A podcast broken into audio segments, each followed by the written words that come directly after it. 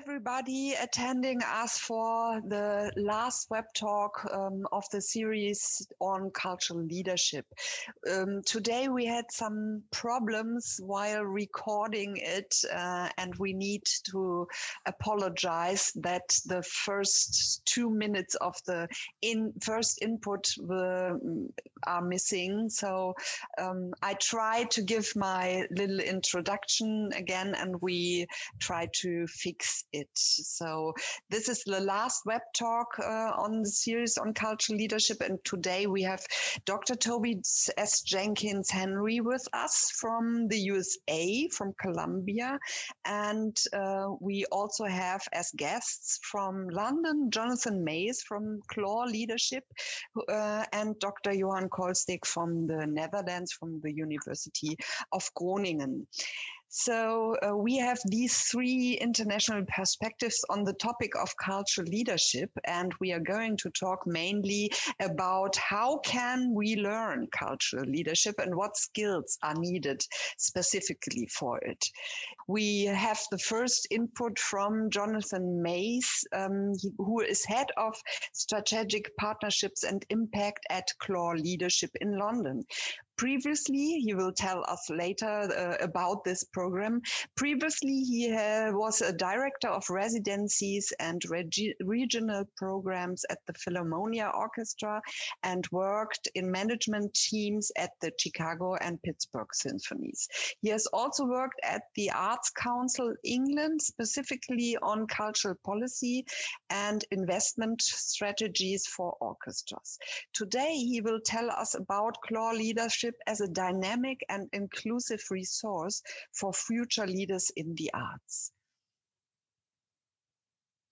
So, what distinguishes a good leader for a large metropolitan art gallery, for example, might be so radically different from the leadership qualities you have that you see as essential to run, say, a small dance or theatre company working with a marginalized community locally.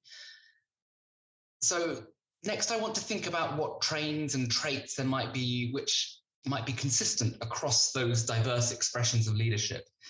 I would venture to suggest that there aren't many, and maybe one of the only universal qualities that we'd see in good leadership is strength of conviction. You can't lead well if you don't believe in what you do.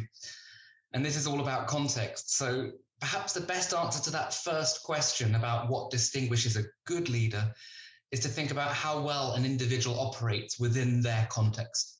Are they able to articulate their strength of conviction in ways which are relatable to the people they're leading? And can they make themselves understood?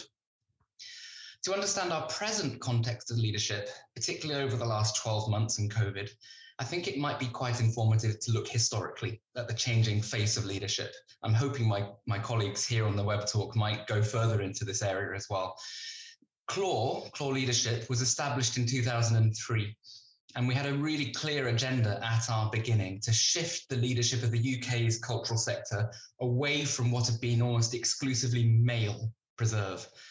Why was it nearly that nearly all cultural institutions were being run by men?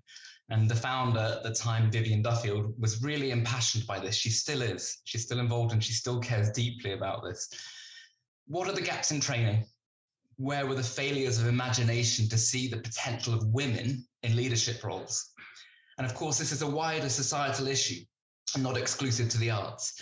We've also moved on significantly since 2003. So 18 years later, there have clearly been some shifts in the gender balance, perhaps not enough yet, but we're also thinking about other areas of, of express, expressing diversity. So so imbalances in multiple characteristics such as ethnicity, age, sexuality, even nationality.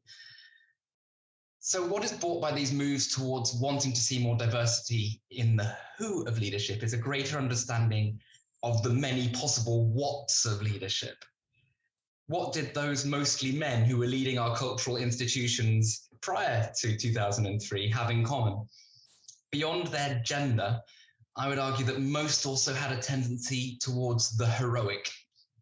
A leader was somebody who could come and save the day, could demonstrate strength and an un- unbending dedication to the cause. this was not, of course, universal, but it was perhaps the idealized model of leadership. Those leadership qualities aren't necessarily bad things, but I think we would all recognize now how limiting they might be. With a, a wider variety and diversity of leaders, we will inevitably see a wider range of styles of leadership. Take, for example, and I'm sorry for this example, but I really like it, two political leaders whose tenures overlapped and whose leadership styles were recently compared by an American entrepreneur called um, Margaret Heffernan. The first is Tony Blair. He was British Prime Minister from 1997 to 2007. He was well known for his style of rhetoric and his heroic leadership. He displayed charisma and really great conviction his style might be typified as analyzing available data and then making a strong decision by which he stuck. Britain's involvement in the Second Iraq War is a case in point. He made a decision and it wasn't going to change. In contrast, Heffernan looks at the approaches taken by Angela Merkel, whose first two years in office overlapped with Tony Blair. Merkel is almost the anti hero leader. She employs a decision making process which is much more incremental only committing to as much as is strictly necessary until she has further information in which decisions can be made.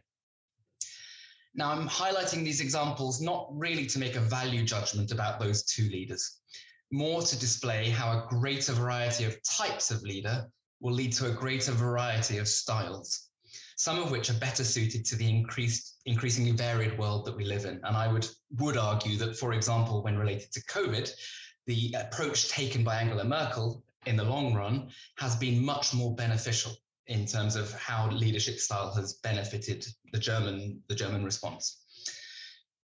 The arts are certainly more open to new modes of leadership. They are by their very nature like that. But some art forms are perhaps less so. And I count amongst those the one that I come from, orchestral music. So before being here at Clore Leadership, I was in the orchestral sector, both in, the, in America and in the UK. And I think it serves as a good example for an area of cultural life that is struggling to catch up with other parts of the sector. And I was wondering about this ahead of today's talk. Is it because of the inbuilt hierarchy in the way an orchestra organizes itself? There are clearly defined roles within instrument groups and between sections of the orchestra, and ultimately a conductor at the helm and even that terminology, the word helm in English, takes us back to seafaring and traditionally male heroic images of, of a captain on a ship. There are, of course, examples in the orchestra sector where this model of leadership is being challenged. Um, and I'd like to give a couple of examples which I think are really interesting here. The, the Italian ensemble Spira Mirabilis, for example, rather than just thinking of themselves as an orchestra without a conductor, which actually wouldn't be totally unique. Lots of those exist. They have reimagined an orchestra as a laboratory, as a place to learn, in which the responsibility for musical decision making and interpretation is devolved across the musicians. I can't actually imagine a better example of where collective responsibility and dis- dispersed leadership is given. And another orchestral example, um, the Nevis Ensemble here in Scotland, they explicitly moved away from the idea of a single all powerful conductor towards a more dispersed model as well, with two or possibly more conductors being involved with all aspects of concert giving and decision making. Holly Mathieson, one of the joint artistic directors of that ensemble, has articulated the consequent benefits of this model very, very clearly. She summed it up as a process of moving the leadership away from the top and into the middle I think those are really good examples for where you can change leadership styles and structures and really benefit in the what of leadership. One final example here to share is a theatre company here in the UK, and I would encourage everybody on this call to go and have a look at their website and read about them. They're called Access All Areas, and they present disruptive theatre and performance by learning disabled and autistic artists. For an organization like this, with the work on stage being designed and performed by a specific set of people, it makes real sense that the governance of the organization can also reflect that dispersed leadership. They've taken the bold step of appointing a co chair and co deputy chair on their board of directors, who are both drawn from the performing company and both have learning disabilities. Now, that's not easy to achieve. Nobody's saying it's easy, but it is possible. And I think it's a real amazing story to have the embodiment of your leaders operating in the context, that context I mentioned earlier. They are the people who the work is being delivered to, and they themselves are in the decision making. So I hope you can see a bit more clearly from those examples what it looks like when you can have leadership in all sorts of forms. At Clore Leadership, we increasingly think of leadership as it might be expressed at all levels in an organization, so not traditionally just at the top. This has meant that when we started in 2003, we had a very singular fellowship offer just to a handful of people each year, very intensive, very in depth. And over the last 18 years, particularly the last decade, we've moved to a situation where we offer all sorts of courses, all sorts of um, offer to people at the beginning of their career, in the middle of their career, to leaders who are from minority backgrounds, to those with lived experience of disability, and so on. We've had to expand and broaden what we are doing in training of leaders in order to be able to best meet the need from the sector. And back to one of those initial questions, really, to finish can leadership skills be learned? And the answer to that from us at Clore Leadership is very squarely yes. I hope some of the examples I've given to you will show why, because there isn't a singular leadership. On all of our training, we ask our, our participants to undertake some form of self analysis to discover what's authentic for them. And authenticity in leadership means discovering how to utilize your behaviors, strengths, and traits in order to lead. Of course, there are tools, and whilst many of these tools can be learned on the job, I think there's huge merit in stepping away from the day to day to give ourselves professional nourishment.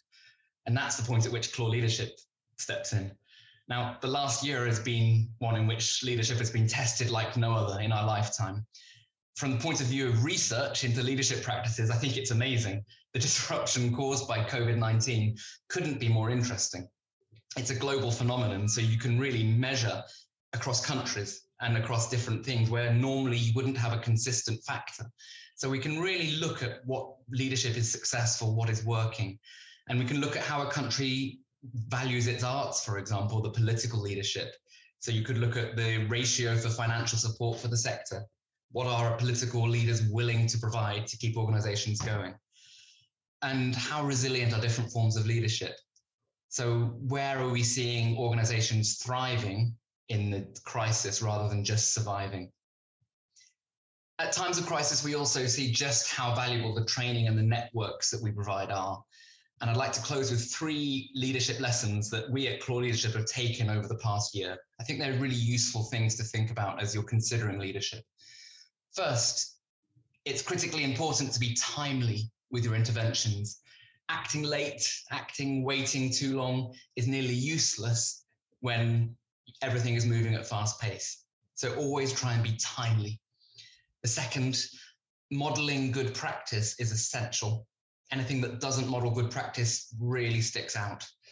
And the last, and I think perhaps most important in our context, put people first. It's more than just a mantra. It's a philosophy that has to thread through ever, everything we're doing in terms of leadership. Thank you. Thank you, Jonathan. This was uh, great to give us at the end a sort of a, a checklist where we can uh, measure uh, all the attempts in going further into uh, cultural leadership. And um, I think the the uh, attendees will appreciate that you give also uh, practical examples that they can have a look. I saw that um, directly there was a, a question about the company you just mentioned because I think you you also said it uh, the role model yeah? You need uh, even uh, at this point you need uh, examples where you can follow where you can see have the vision what uh, what this means.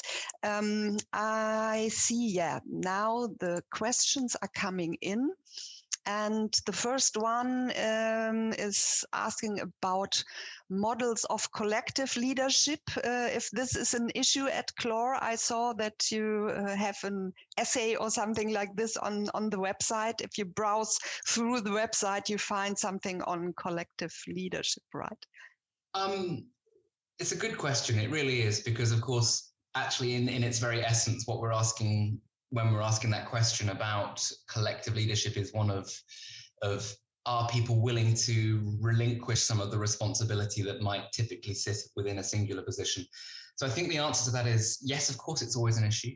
Um, and when we're training leaders, we are asking them to explore those sorts of things directly. What are they willing to give up in order to be able to um, to be able to share leadership? I think it would be helpful maybe to think of it less as that a singular model where, say, a chief executive has to do it in a shared way, but more more across um, a range of of ideas. Who's who is given the um, responsibility for decision making? You know mm. where does a budget in an organization sit and how do you share that where do you as, as the, the old you know, perhaps you're the chief executive but you're giving some of the responsibility away there and i think i think the more nuanced you can think of that the easier it is to understand and comprehend exactly how you might have that sort of more dispersed leadership it, it's one of many models um, mm.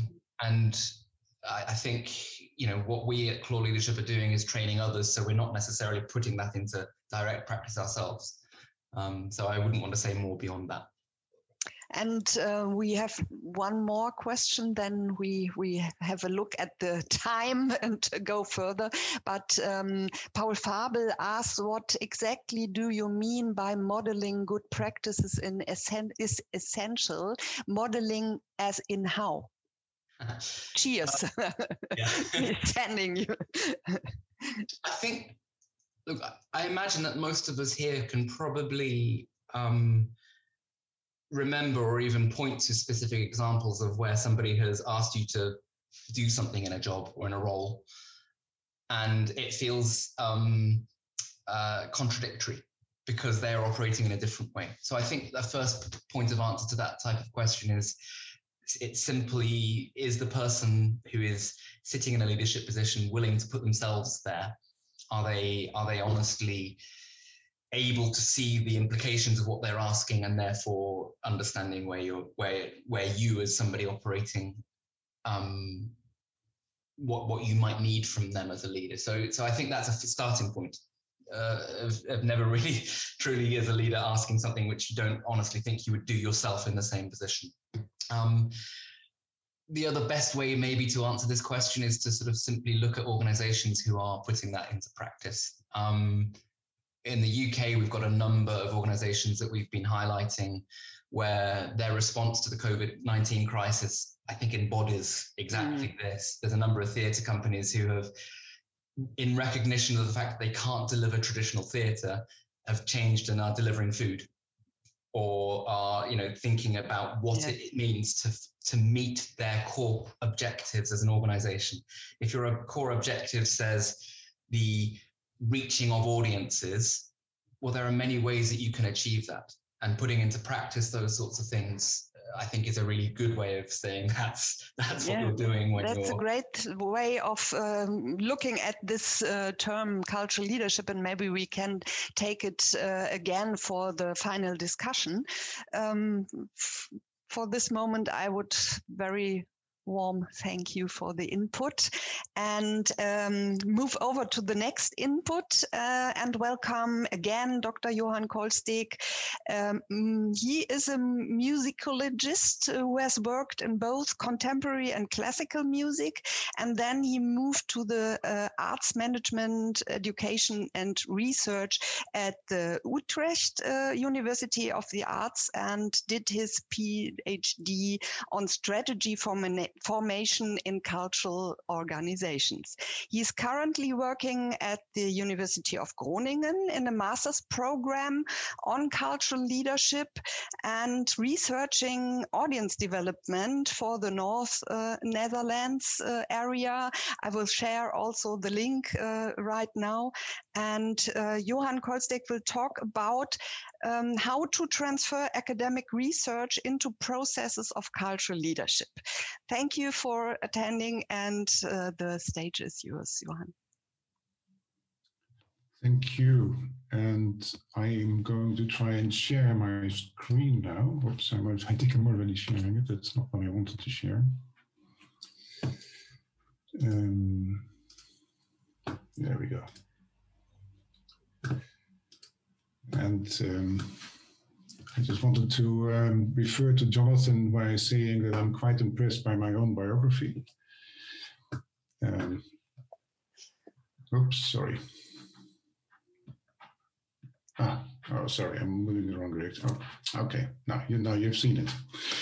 Okay, I work at the University of Groningen and I'm connected to the research master cultural leadership that we have developed over there uh, a few years ago.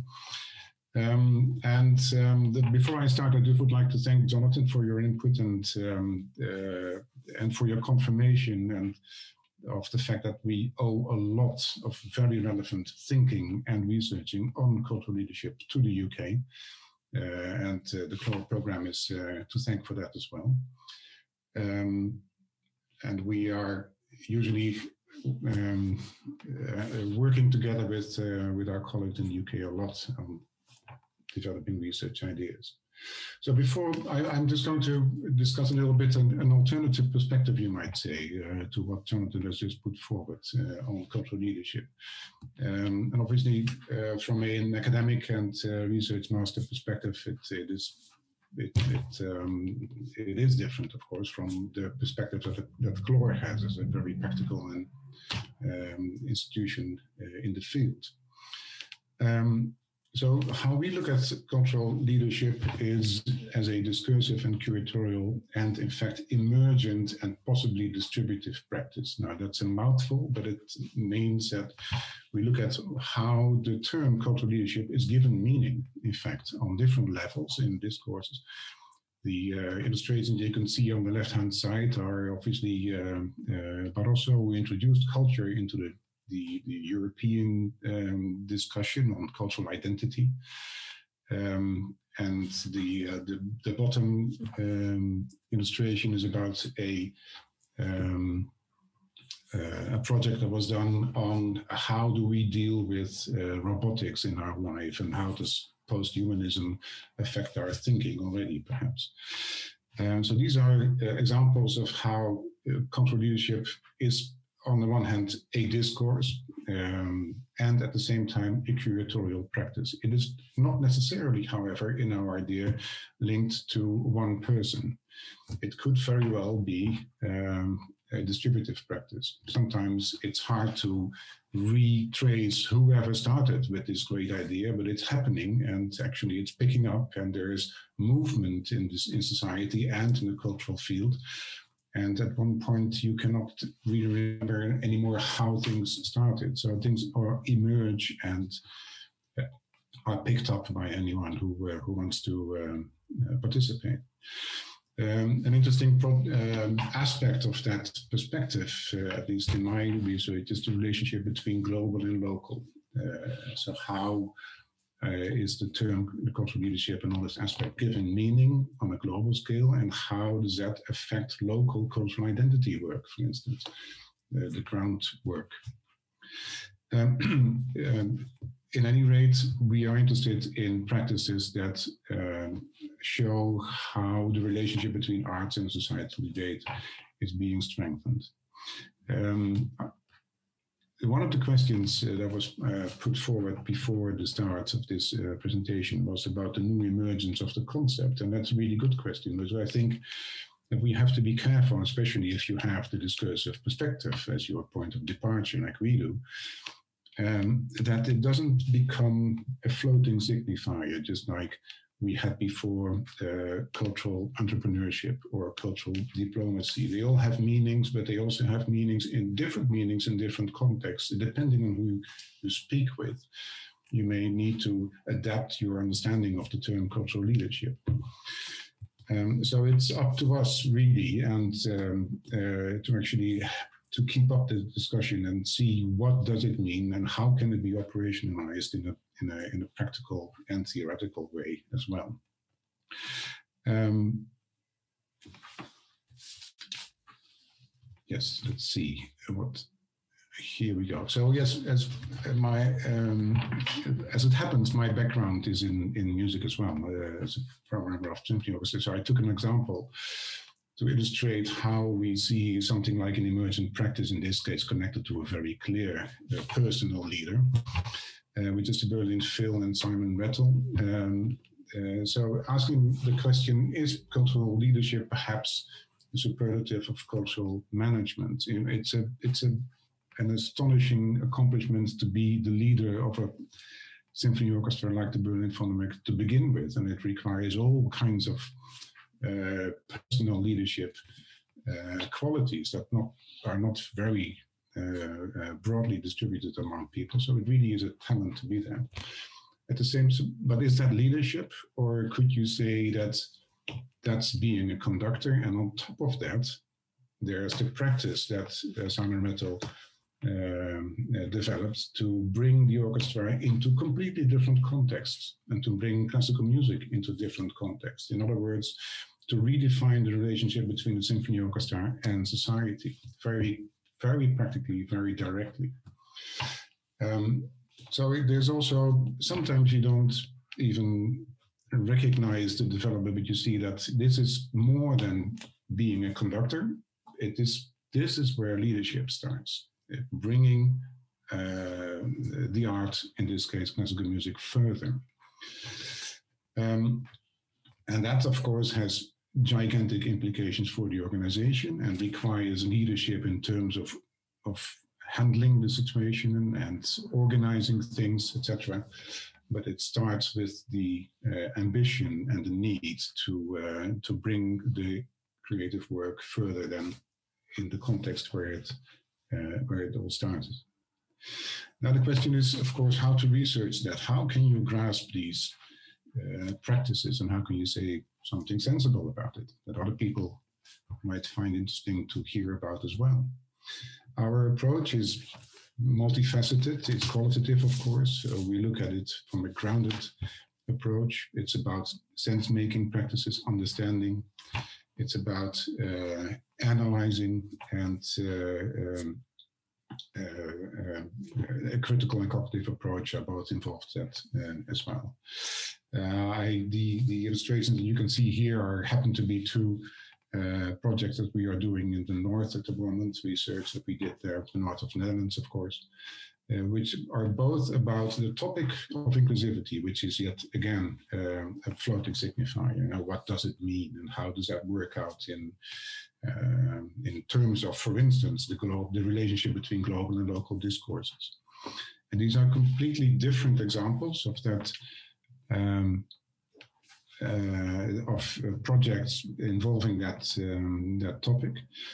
Um, but they're both um, experimental in the sense that they really bring the organizations outside their comfort zone and really in a, in a, in a space where they have to try out and experiment with things that they're not usually uh, very happy with. Um, so the right hand uh, inclusivity is practice. It says it's, it's about how an organization shows leadership by continuously, reflectively redefining itself, both internally and in the organization of its relationship with the outside world. And it's, it really takes risks in that, uh, in that practice. Uh, it's very uh, aware of the dangers of that type of practice because every time they need funding, for instance, and it turned on uh, uh, to fund projects that have to do with inclusivity, you run into complete misunderstandings about the way that they try to do things, and that doesn't fit with the uh, the setup that we are used to working in in the Netherlands. Um, but that's are very convinced, and they actually bring um, that topic of inclusivity on a next uh, uh, level. The Proeftuin is a is a bigger um, organization um, research setup where about 15 cultural organizations in the north work together in finding a new audience uh, inspired in fact by German research um, uh, on the Nichtbesucher. Um, so how can we get in contact, in, in dialogue with people who are not used to visiting our organizations, which is a tricky topic for many institutions. And it takes a lot of guts to actually um, to, to, to start that conversation. It's as simple as that. So both are, are unpredictable practices. Uh, and both are, can only be uh, researched if you connect closely to them and if you actually sit next to the people who are in that practice. And if you help them um, by reflection to um, uh, to give a broader context to their work and um, together create the knowledge that you need uh, in order to to say to, to, to draw some, some conclusions from that practice. So someone asked, what do you need to um, to actually be able to research and to investigate cultural uh, leadership? I think it's for me at least. Um, it really requires you to have a very uh, critical curiosity to how things work, to machinations, to how the inside view really works out. And at the same time, you need historical context and future orientation, and you need a very sound theoretical grounding in order to make sense of what you are observing. A few more of the questions that were asked um, has research been done on generational differences in cultural leadership styles? And this is a really interesting question. I would like to know who asked that. And it's um, it's a, because it's a it's a weak point in our research. Actually, it's uh, whereas we are in the cultural field very aware of the differences of sense making practices between generations, and we've become aware, at least in our country, because the there is not enough uh, uh, audience um, uh, from a younger generation being added to the uh, to the audience of, of institutionalized culture. So we need to be worried about that. Why does it, and for some reason, I don't think there's been some research done, at least not in the Netherlands, about how leadership styles differ from um, in, in, different generations, which I think is critical because uh, in a few years' time, uh, cultural leaders will be uh, much younger than they are uh, now. Probably, if you look at around me, you know, it's, it's really time for a generational change, which is going to happen one way or another. So um, I'm not aware of that um, that type of leadership um, of generational research, but perhaps Jonathan knows more about that.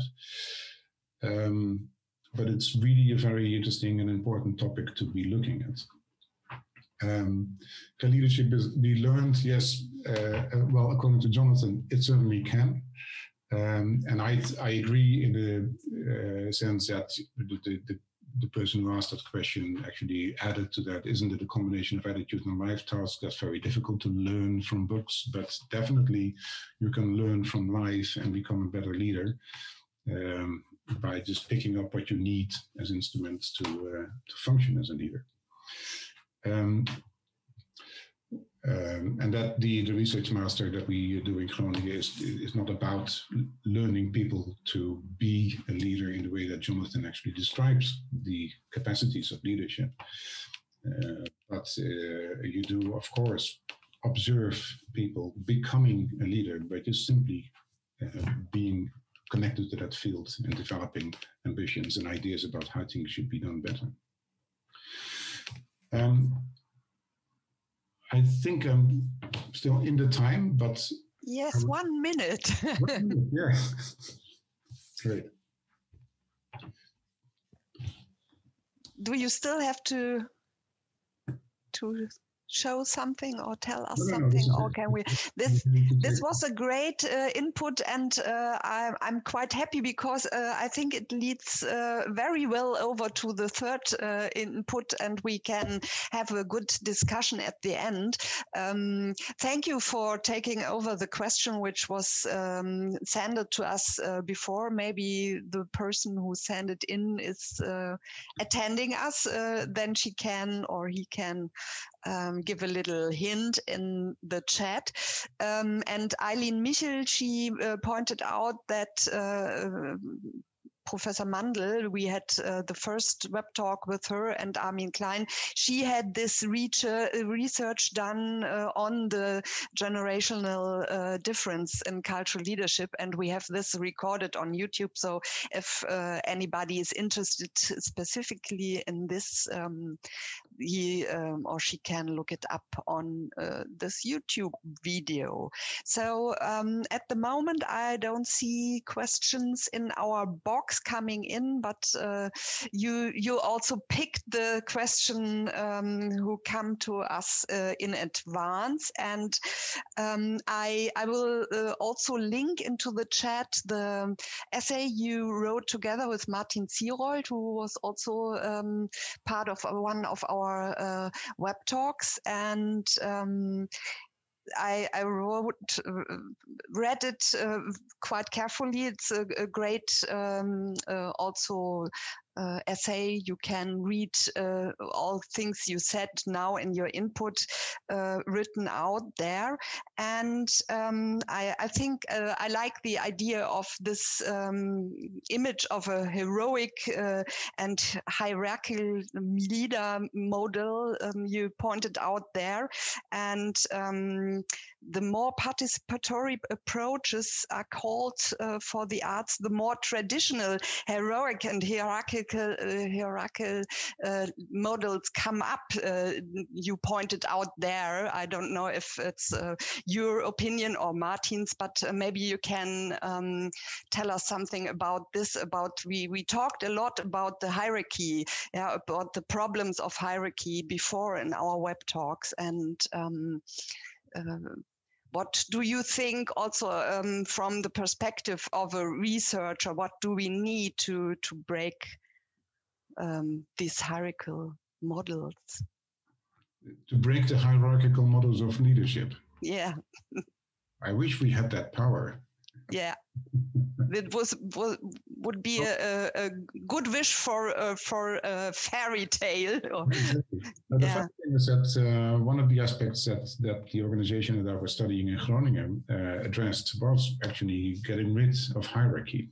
So just seeing what happens if we don't have a hurricane. It sounds very 60s and 70s actually, but it was done with a new uh, and a new type of energy, and also, of course, with knowledge of the uh, of the 60s and the 70s. So it was not done the same way, but it was very, very reflectively, very carefully, very seriously, uh, not as a as a let's get rid of hierarchy, but what happens to how people cooperate, and does our organization become more democratic if we abolish hierarchy?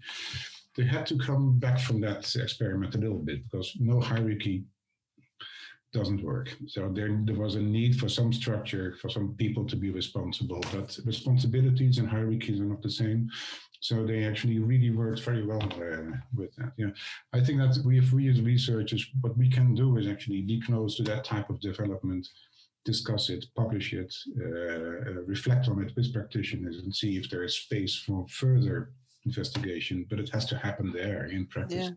But the reflection, you all mentioned it also, Jonathan, the reflection is one of the main topics you, yeah. you need to do. Uh, we have another question um, here in our box. How is cultural leadership approach towards sustainability?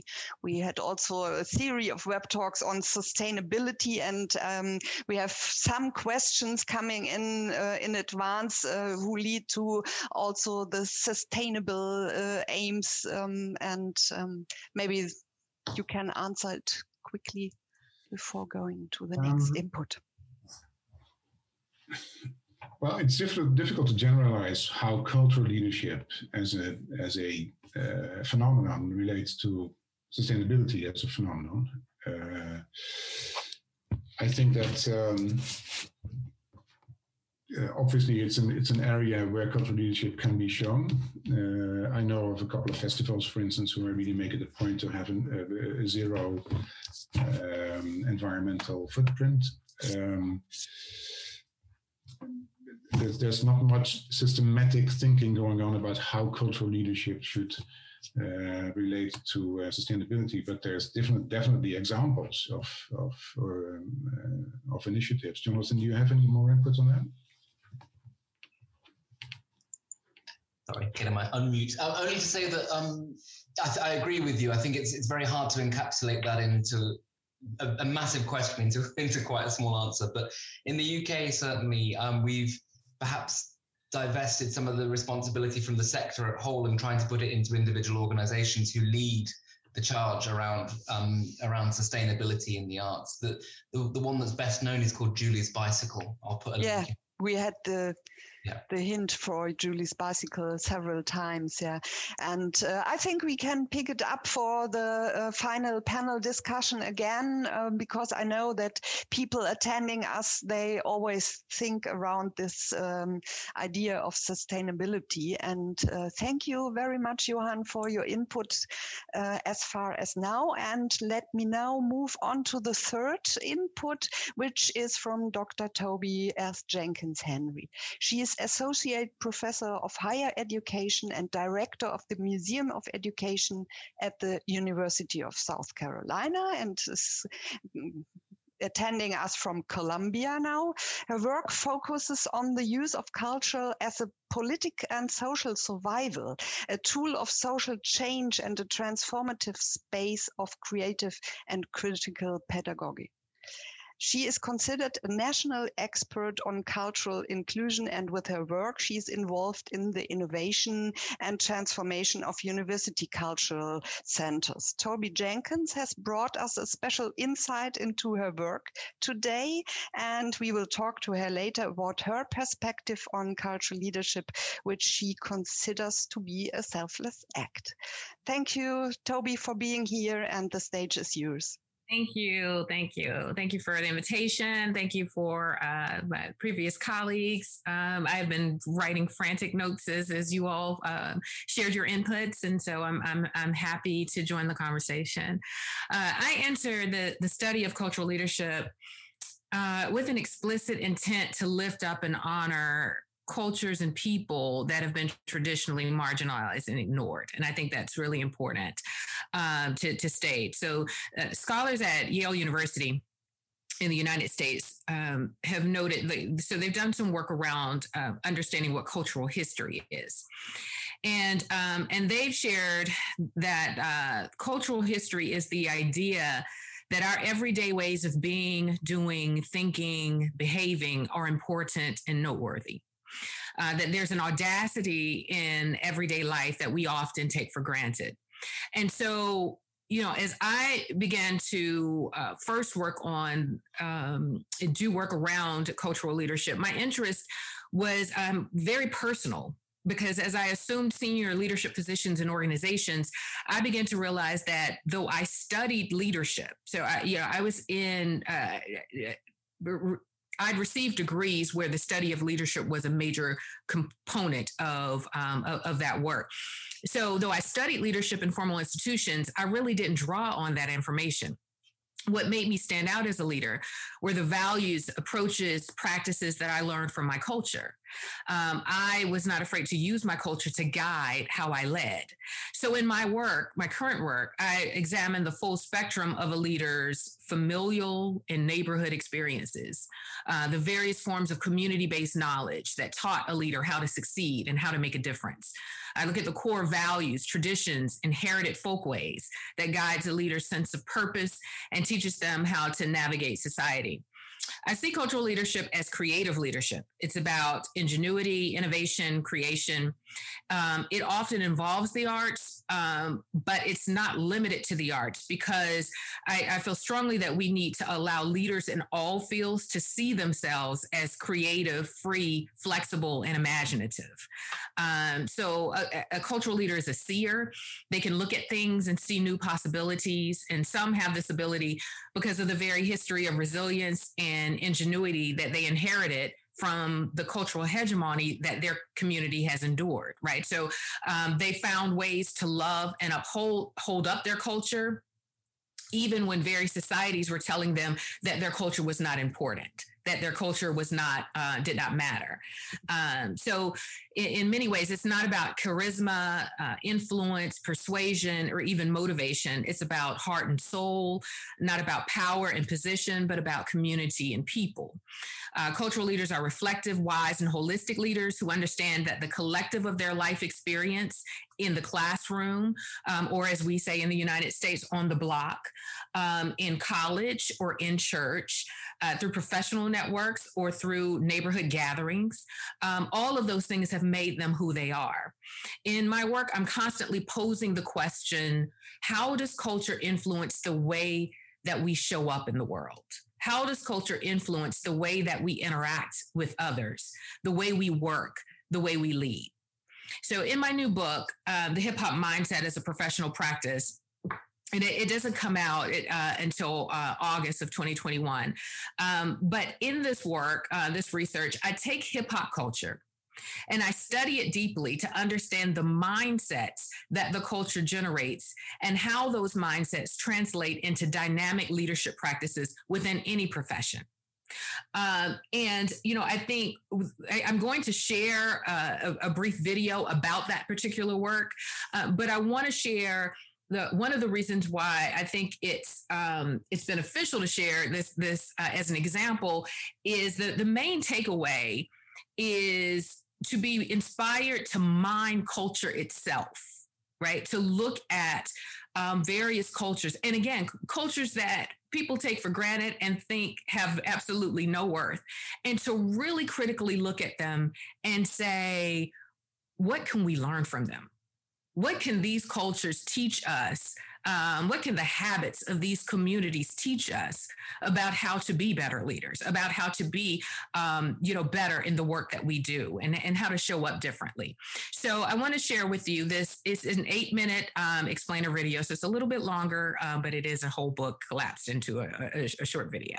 And so I will go ahead and share my screen now for the video. And while I'm doing that, I will ask that the video's um, sound is is fair uh, pretty low.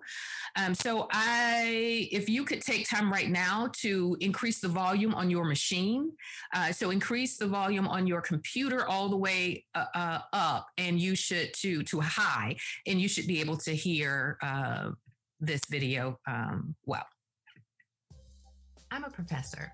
I'm not an MC. I'm not a dancer. I'm not a DJ but I am hip hop. Why?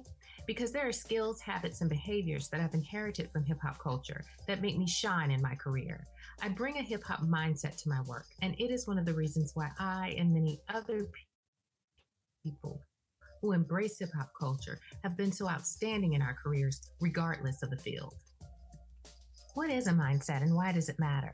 Mindsets are about our ways of thinking, what we think and how we think, our ways of being, what we believe, and the type of person we want to be, our ways of doing, how we approach things, how we move, what we do, and how we do it. Our mindsets influence how we show up in the world. But where do our mindsets come from? For many of us, we first learn mindsets about achievement in a school and probably from our teachers, coaches, or other leaders. And they teach us that to succeed in school, we should be quiet, listen, follow directions, don't question, be a team player, which means don't disagree. But there's something about those who dare to be different. The attitudes, belief systems, personal standards, work ethic, and the overall swag these people bring to their jobs impacts their professional acumen. Some come to work, others come to slay. I'm talking about the type of people who don't just dance, they spin on their heads or stand on one arm. Folks in hip hop have these really interesting habits of mind that I believe are critical to any leader, whether you're in the field of education, business, a doctor, lawyer, community leader, consultant, or a journalist. If you're expected to create or develop, if you want to be a superstar in your field, you can benefit from a hip hop mindset. So let's unpack it. There are three basic mindsets in hip hop culture Drive is about hunger, competitiveness, kinship, and honor. Approach is about creativity and originality, cultural pride and ingenuity, and also about being authentic and having integrity. And posture is about confidence, commanding attention, and claiming space.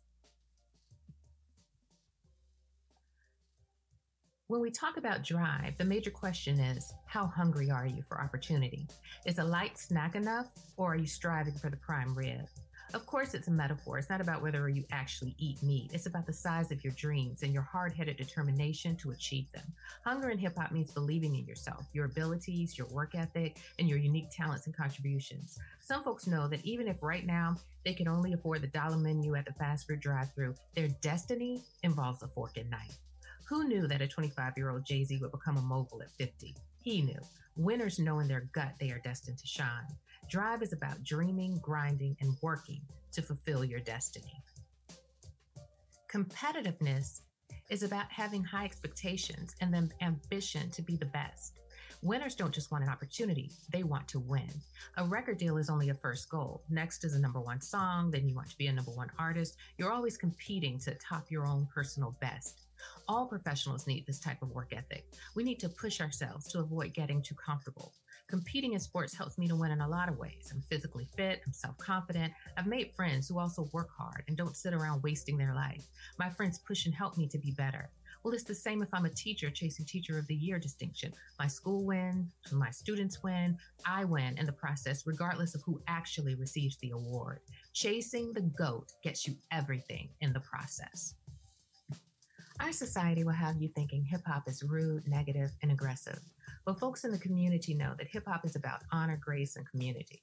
For many students, the longer they stay in school, the more they feel like an imposter, and they're made to believe that they don't cut it, that they aren't enough. Hip hop is a culture where the closer you get to the music, meaning the louder the music is played or the closer to the dance floor you are, the fresher you feel. It's a space of welcome. Kinship is about shining solo, but still being connected to a squad. So I'm dope. I'm number one. This is my life experience, but also my squad is dope. My crew is number one. This is our life experience. Honor is about respect, respecting the work of other artists, respecting the rules in the cipher, respecting the community broadly. Hip hop culture values neighborhoods and people that society often sees as worthless.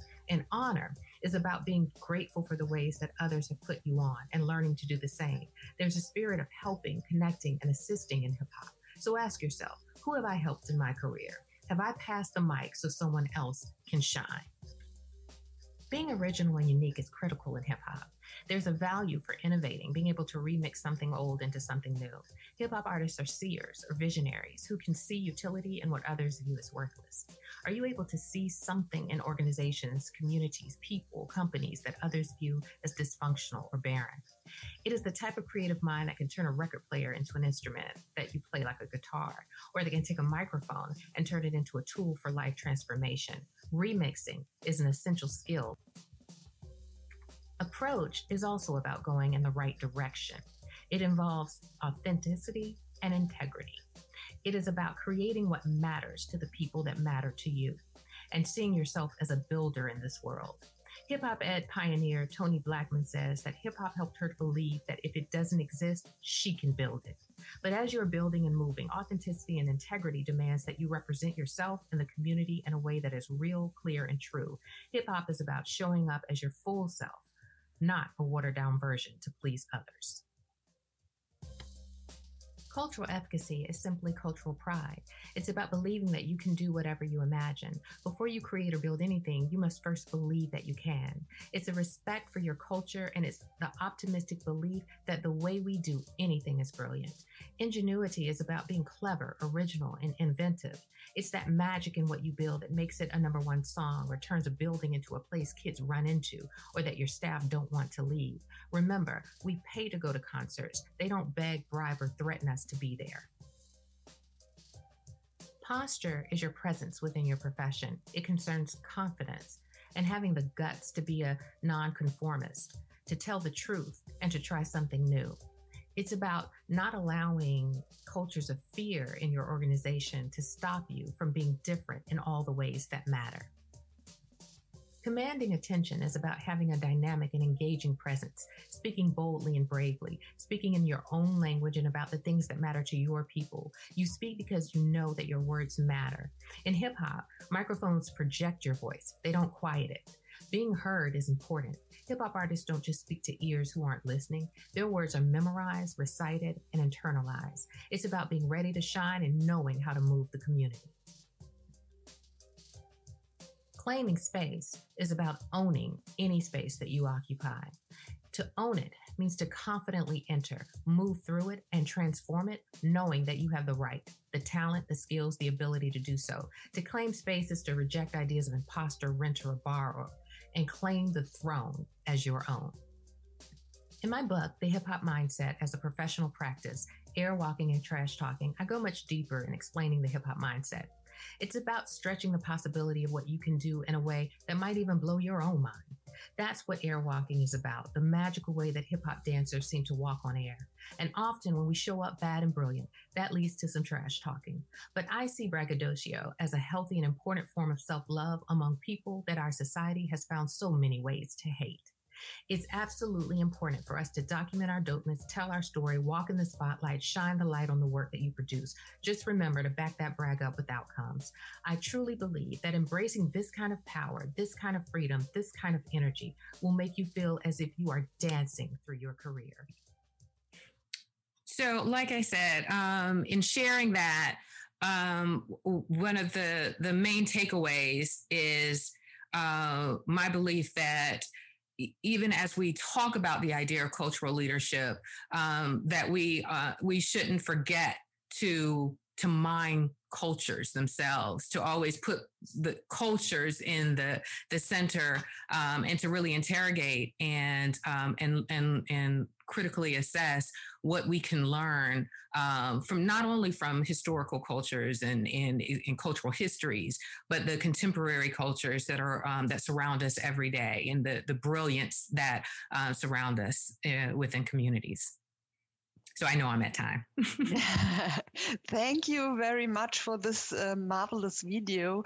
Uh, I would like to know the technique, how to sketch it like this. It's uh, really great. And uh, we have some questions on uh, the link to the video. I think you embedded it a, on your website, right? Or do you have a link from YouTube or whatever what we can share?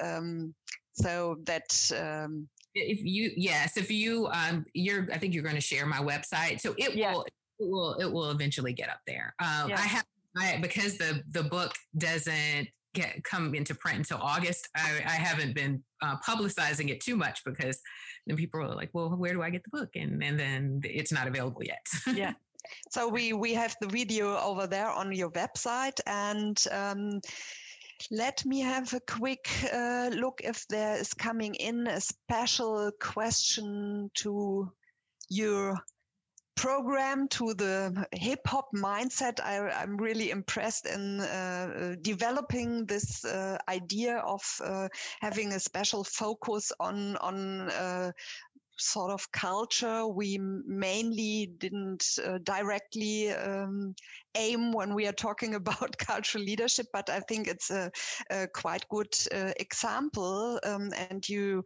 you are focusing on the leadership uh, in un, uh, underrepresented communities. And we heard before from Jonathan and also from Johan that um, diversity and the reflection on uh, this is a very very uh, important point. And I think we can go over into this little panel discussion we can have in the last quarter uh, of an hour to just um, talk in every direction. So um, the the importance, maybe Jonathan or Johan can can reflect on the hip hop mindset of. Did you know before about this program? What yeah. do you think? I love it, Toby. I, I, I really want to applaud you just for for what an inventive and, and exciting and idea it is, but not just that, how you're using the language that isn't typically used in the context of cultural leadership. And, and that's exactly, I think, part of what we need to do when we're talking about diversifying leadership. If we're assuming that the world has to look the same, but the people occupying it change their ways to, to, to sit in it, then we're doing it wrong. So exactly what you're doing around that, I think is fabulous. So just to, to really applaud you, Toby. Thank you. Thank you. Yes, yeah.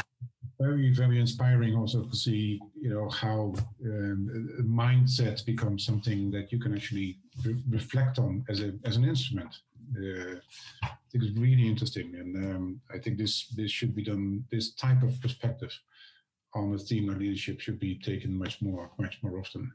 Mm-hmm. Um, could I pick up a question on it? So one thing that occurs to me is sure, and then let me have a look at the the box. But uh, you are free to just enter into the discussion and ask. Yeah, Toby, what I would be keen to explore is about what collaboration looks like in that in that model and that mindset. You talked about squads, and I really liked that. Mm-hmm. Um, but that feels quite sort of internal. And certainly, one of the questions coming before today's session was about can you effectively collaborate in, in cultural leadership terms? I'm just intrigued what that might look like in the hip hop mindset. Yeah, yeah. So, and when I, I, looked at the uh, the previous question, you know, I think when it becomes complicated when you're looking at collaborating across organizations, and particularly, you know, as I was looking at the the, the different types of organizations. So you might have a, a cultural arts organization and a corporation, you know, and then an artist. And uh, and the the the ways that um, I think what can complicate it is each one having a very different objective and bottom line coming into the co- collaboration right and um, again pulling back on hip hop those those uh, um, concepts of uh, being authentic and being true and real about even why you're showing up here, why you're what your motivations are, you know, I think can be important because maybe the corporation bottom line is we want to reach this community. We're trying to, uh, yes, the money, yeah, and the the the you know the artist is just totally on the other you know end of that spectrum and everything, whatever, right? So that can that can cause friction and um, and particularly cause at least one collaborator to feel like they are having to sacrifice themselves in some way in order for the collaboration to work. Um, and so one of the things that I lo- looked at with the uh, the whole idea of collaboration and uh, you know within hip hop was the reality is that though when you look at the squad, you know, and I, I translate them to uh, communities of practice right? Communities of practice, in, in communities of practice, people have a shared um, passion. They are everyone has some type of, of, of commitment or skill set that they're wanting to work on and get better at. And that's ultimately what the the, the squad is about. Um, and uh, they come together to push and challenge each other uh, to help each other uh, grow individually everybody you know you want everyone to have their own success um, but then you might work together to, to have some group success or whatever. But there's still this truthfulness this honesty and this realness about um, the commitment there. And um, and I, I don't think any type of collaboration across institutions and organizations will work when everyone doesn't have a very true um, goal in in shared goal kind of coming in. Mm. Johan? Well, I a, a basic and a pivotal concept in that perspective is trust. Yes. Yeah. yeah. The interesting thing is, uh, if you look at corporations between creative and non-creative organizations, you very quickly run into the lack of trust. Mm. In fact, sometimes even complete absence of it. and and let me put in uh, the, then another perspective which is coming in um, via a question from Jana Eske. She asked Toby, but uh, also Jonathan, you mentioned the male aspect in cultural leadership. Um, what do you think about, Toby, the female perspective in cultural leadership? What can we learn from the hip hop mindset in terms of female mindsets in leadership? Mm-hmm, yeah. And so uh, in one of the chapters in the book, I specifically talk about you know women in in uh, in hip hop, and I think particularly uh, when we're when I'm talking about the idea of honor and kinship, um, uh, because uh, you know I think one of the the the things that I most walked away with from this research was looking at the ways that women in hip hop, um, the hip hop industry, when you look at it as a music industry, not just a culture, right? Because it's a broader culture. But when you just look at uh, women who are artists in the industry, celebrities and, and everything, um, they are uh, working within very limited parameters, very oppressive, um, a, a very oppressive industry that only allows women to enter into the industry in, in very limited ways right and and so I, I, I call it body first like women have to almost, you know, um, have these kind of naked personas in order to even uh, become the, the, the, get the record deal and, and, and all, all, of that or whatever. But one of the things that they, um, that they uh, have done is despite the limited parameters, um, enter the space and then completely blow it up you know and and become um, exactly whoever they want you, you, know, you know they want to be. Um, and so you know i think in in many ways, um, and I and I give an example of like a, a Nicki Minaj, like right, right. So she does both of those things. So when you look at her, she is very naked. She is very body first. Um, she she you can tell that she's bending in many ways um, to to to get access, um, and she's getting access through through a male you know male artist and and everything. But still, as an artist, she is very skilled you know she he has a skill set that is like um, second to none and and I'm not a fan of hers but I can recognize that what she's able to do with her voice and um and and as a rapper a lot of people can't do that right? So that it doesn't um, stop them from bringing their strong skills um, and I think that's what women leaders have been doing for centuries right they that that's what they have been doing for centuries. Uh, you know, regardless of um, the, the, the circumstances when you do get in when you do have the space or even if you're outside of the space but but really showing up uh, as your full self with all of your skill um, because once you have that opportunity why waste it? Yeah why waste it? And, and that's what I say to anyone in, in a leadership position. You know, it's a very limited time in space that you will have to lead an organization, to be in, even if it's hierarchical, to be at that top hierarchical space. So do it, you know, transform it, bring your full self to it um, but but don't hesitate um, because then you won't really have the the the deep impact that you that, you really want to because you're you're tiptoeing uh, trying to create change these are good empowermental uh, voices for all the female leaders and all the female uh, non-leaders uh, um, listening to us. Um, I will take another question from our box, um, which is directed uh, towards Johan and um, is going into the issue of uh, universities and the, uh, again the question about hierarchy and how do you approach the theory in your own working, the theory of cultural leadership in your own working environment. And uh, maybe Toby, you are also in uh, the uh, context of a university can uh, join the answer. Yes, I was hoping to answer that question secretly in the chat. okay. Nobody is listening. We are here in a in a circle. No, I think it's a really good question, and uh, perhaps even uh, stemming from uh, the question asker, their own observation that there's not much like that going going on in university contexts. So universities are, you know, by definition, uh, old-fashioned and classical organizations, very difficult to change even from the inside out. Um, Toby, what do you think? I, I, agree. I agree.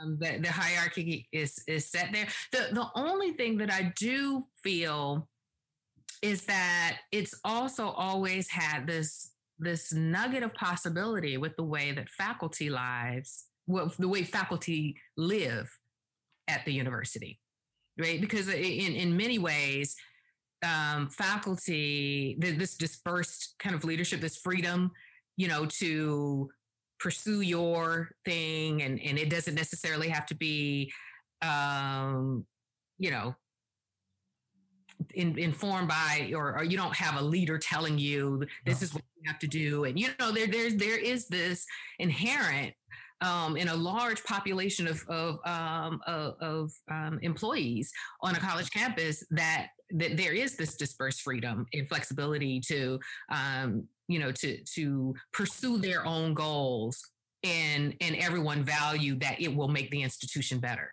yeah. Hmm. that everyone doesn't have to, to do the same thing I, I just wish that that would be more fully embraced because the reality is the the way that any university is run is the exact opposite of that. It's like, well, that's academic. Everything else is business. And yeah, we talked about organigram. Uh, maybe once you heard about this special uh, way of organizational structures in, in cultural institutions and even in universities. Um, I will pick up another question from the box. I, before, before we yeah. go there, can I just come yeah. back on the on Please. the female leadership Please. question? Yes. Somebody, an anonymous person. Yeah, and there was uh, yeah the the uh, um, the question is uh, or the comment is that it sounds like female leaders still have to be much better than yeah. male who is aspiring a similar goal. I, th- I think there's definitely truth yeah. in yeah. yeah it's worth saying. And, and, let me qualify anything I say here in the in point of fact that I'm a man. I do not have lived experience of what it's like to be a woman um, leading. Um, but I work in an organization that has worked on this issue for the last 18 years, not exclusively, but as part of our attempts towards diversity. And I think there's a real truth in the example that Toby gave around Nicki Minaj, because it takes it takes the innovator and the change maker in the space who might have to bend in the way that Toby said in order to get into the space. And yes, that, that there's there's a inequity to that which is not right. But it takes those change makers to change everybody's value set nobody would question somebody else coming in doing similar things to Nicki Minaj or somebody like that, or Lady Gaga or any of these artists who are who are doing things that nobody else is doing because they are innovating. And it and it, it just it honestly does take time. And we, we're increasingly getting better and better examples of where this works to take it back to Johan and my bit of the world, the classical music sector, you know, female conductors, it's the classic argument, you know, where are they? They used to have to wear shoulder pads, quite literally. You know, you talk to Marin Alsop, who I've worked with a fair bit, she used to have to effectively pretend to be a man. In, in, in you know, and that that's not right. But she changed the she changed the conversation. And if you look at female conductors now, it's still not equitable, but it's changing. And the expression of conducting has changed. It's not just the typical Furtwängler or the, you know, the, the classical examples of what, what that heroic leadership looks like. There are different ways of expressing this, which might produce not necessarily better or worse, but different and more interesting and more diverse results. So it's really worth focusing on that. You need the trailblazers and then they create the space in which others can then come and occupy space. And I think you should begin f- further and further. That, you know, yeah. Oh, I'm sorry. I was just saying. I also think it's important to note that, like, um, where for men the the access uh, might not require um, the the same level of bending or sort of bending, but I think for anyone to come into a space and do what we're suggesting, to lead in the way that we're suggesting, um, that every, whether you're a man or a woman, you need to have thick skin and um, you have to have some resilience and and everything because you there's going to be pushback because this isn't comfortable and people aren't used to the, this idea of leading with heart or dispersed leadership or um, grassroots leadership or community based or you know people based and and and, and everything. And so um, that type of message and that type of movement will be, I think, pushed back on um, regardless of of who who's doing it. So true. Yeah, and it's important uh, still the question can you learn it or do you have to bring special personal or individual skills to to take uh, your room and uh, to to own the space like you you said?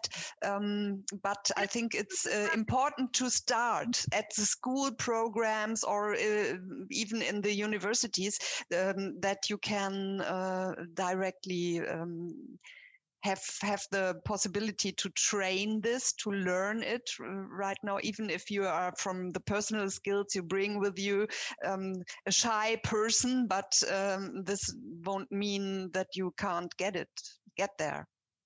Yeah I, and i just wanted to t- say something about the the whole the learning it. Uh, i absolutely think it's not even like a, a, can you learn leadership i actually think you can't be a you can't be the type of leader we're talking about without learning you know, say this is this is learned behavior. Um, this is this is some type of is learned ideology. Um, because the the reality, I think, is that the way that we have situated leadership or under people understand leaders, it's more of a personality trait that you're talking about. Like people that are born confident or they're outgoing or they're they're willing to step up and and take on a you know that that's a that's more of a personality trait that makes them maybe right for um, leadership but that doesn't make them a leader.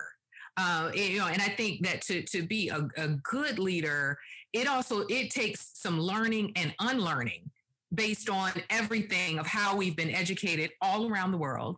Um, and and how we've been miseducated. So it's like when you're talking about um, gender oppression and hierarchy and community driven decision making and white supremacy and change and innovation and and servant leadership and all of these different race we have to learn those things right and so if we're saying all of those things are really important for leadership then yes to be a good quality leader absolutely it's a learned experience. You, it's just not something you you um, step into just because you're a, a confident person uh, or you know people listen to you and you're, you're good with words or you know that type of thing.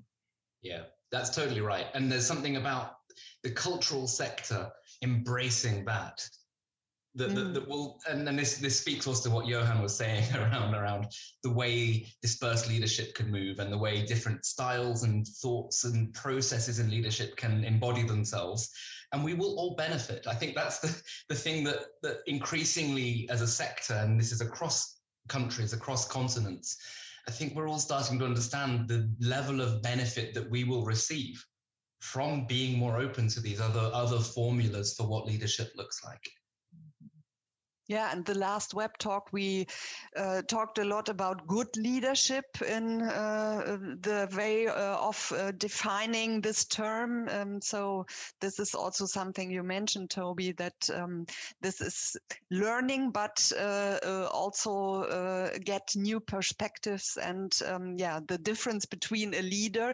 We talked also a lot about charisma and um, this special personalities, which we don't uh, mean by saying good leadership uh, will direct in another. Um, I would like to to ask uh, Johan. You you have this uh, special master um, um, program at the University of Groningen, and um, the people uh, attending this master program they are going into cultural institutions and they are able to transform. This is yeah the the the um, the goal everybody wants to to focus yeah to transform maybe new into new cultural institutions what is your impression is this uh, um, a new generation you are ra- rising up uh, there in Groningen? I hope so. Yes. Um, uh, uh, the research master also prepares them for a PhD, so that is another option that they can continue even further research on the topic. Uh, but yes, and we are we are still uh, observing where they are going to spread out. The program is not that old yet, so we are really uh, curious to see where they're and they're going to be able to apply their knowledge and whether there's a real new generation of leaders coming up. And I just wanted to say one more thing about the, the previous discussion about how we reflectively deal with the concept of leadership in our sector could very well and hopefully spin off to other sectors as well. It wouldn't be the first time that we as a cultural sector break grounds for new ways of looking at, at management or entrepreneurship practices, for instance. Uh, so I really hope that will happen as well. We're not only here to only lead ourselves, but actually lead others as well in that respect. Yeah. That's a really good point. Yeah, that's right, and I think um, that that the whole five web talks, the others uh, we had before in German, and uh, even this perspective you delivered for us today will uh, also count on this, so that um, all the people attending us they they can come out of our web talks with new ideas and uh, probably with um, um, examples where they can learn more, or um, maybe if there has been uh, the one uh, student who would like to go to the university in Groningen to study there or to attend uh, one of the wonderful programs at uh, Leadership. I think um, you you gave a very very good insight in uh, what you are doing there, what good work you are doing there, and I would like to thank you very much for this uh, web talk um, today, for attending us from uh, the United States of America, the United Kingdom, and the Netherlands. And um, I would thank you, all uh, participants and attendees here in our uh, web talk. We will have a little break uh, and then be um, there with another uh, term, with another um, subject we will talk about uh, in at the end of April. You will know this via newsletter and every channels of the Kulturpolitische Gesellschaft. Thank you very much, uh, Toby, uh, Jonathan, and Johan, and thank you very much, much, and goodbye to everybody who's who was listening out there. Bye Thank bye. You. Bye. Thank you.